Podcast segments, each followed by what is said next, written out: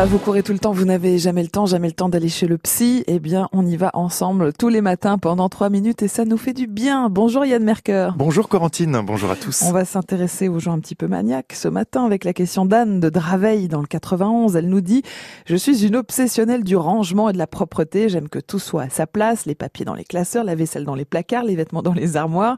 Je ne supporte pas un objet qui traîne. Mon mari et mes enfants me disent que je suis maniaque. Comment réussir à être moins obsédé par le rangement et l'ordre. Yann, ça correspond à quoi ces comportements obsessionnels comme par exemple le besoin que tout soit toujours rangé de façon nickel? Alors, Corentine, les comportements mmh. obsessionnels sont en lien avec des peurs et des angoisses inconscientes. Mmh. Ils sont censés aider la personne à réduire l'intensité de ses peurs pour retrouver un peu de bien-être. Alors, vouloir vivre dans une maison plutôt rangée et propre, bon, ça n'est pas étrange ni mauvais en mmh. soi, mais quand vous passez de rangé à parfaitement rangé et de propre à impeccable tout le temps, là, ça devient trop. Ce que vous cherchez à ranger avec autant d'ardeur dans votre environnement extérieur, eh bien, c'est sans doute en lien avec d'autres éléments qui, eux, sont plutôt dans votre tête ou dans vos souvenirs. Donc hmm. faites un travail d'introspection pour éclaircir les choses. Voilà comment le faire. Demandez-vous à quoi est associé le mot désordre hein, dans votre esprit. Et puis, qu'est-ce que vous cherchez à obtenir dans le fait de ranger systématiquement chaque petit objet qui traîne hein, Qu'est-ce que vous cherchez à contrôler à travers cette hmm. obsession? Et puis ensuite, Associez à ces réponses les émotions que vous ressentez. Qu'est-ce que vous craignez en laissant un peu de désordre ou en lâchant le contrôle d'une maison impeccable mm. Qu'est-ce qui se passerait si votre maison ne restait pas impeccable jour et nuit Voilà des questions pour mettre des mots sur vos peurs et commencer à réfléchir aux croyances qui vous gouvernent mm. au point de ne pas pouvoir supporter le moindre objet qui traîne ou la moindre petite tâche. avec sa question, on voit bien qu'Anne, euh, qui habite à Draveil, a conscience de son obsession.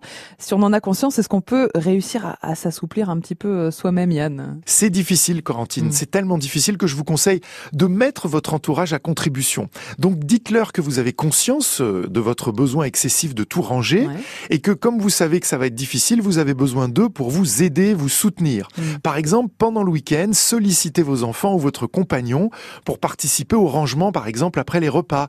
Donc, avec leur accord, confiez-leur une tâche, par exemple, décider qui va débarrasser la table, qui s'occupera du lave-vaisselle.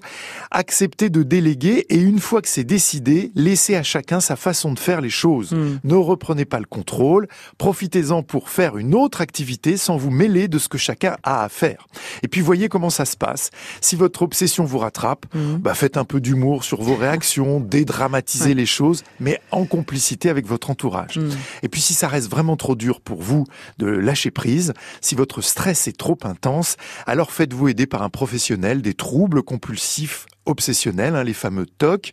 Certains thérapeutes sont des experts dans le traitement de ces troubles du comportement. Mm.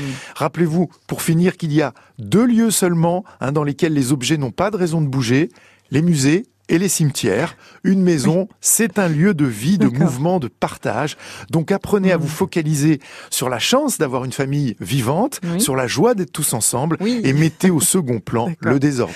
Bonne journée, à demain. Oui, merci Yann pour vos bons conseils. Demain, on parlera de nos enfants. Alors vous avez peut-être un enfant assez inquiet pour la planète, des enfants préoccupés par les sujets liés à l'écologie, on en voit de plus en plus. Alors comment accompagner nos enfants, euh, nos petits-enfants et puis répondre à leurs questions et en même temps les rassurer pour qu'ils ne soient pas trop angoissés? On en parle ensemble demain matin.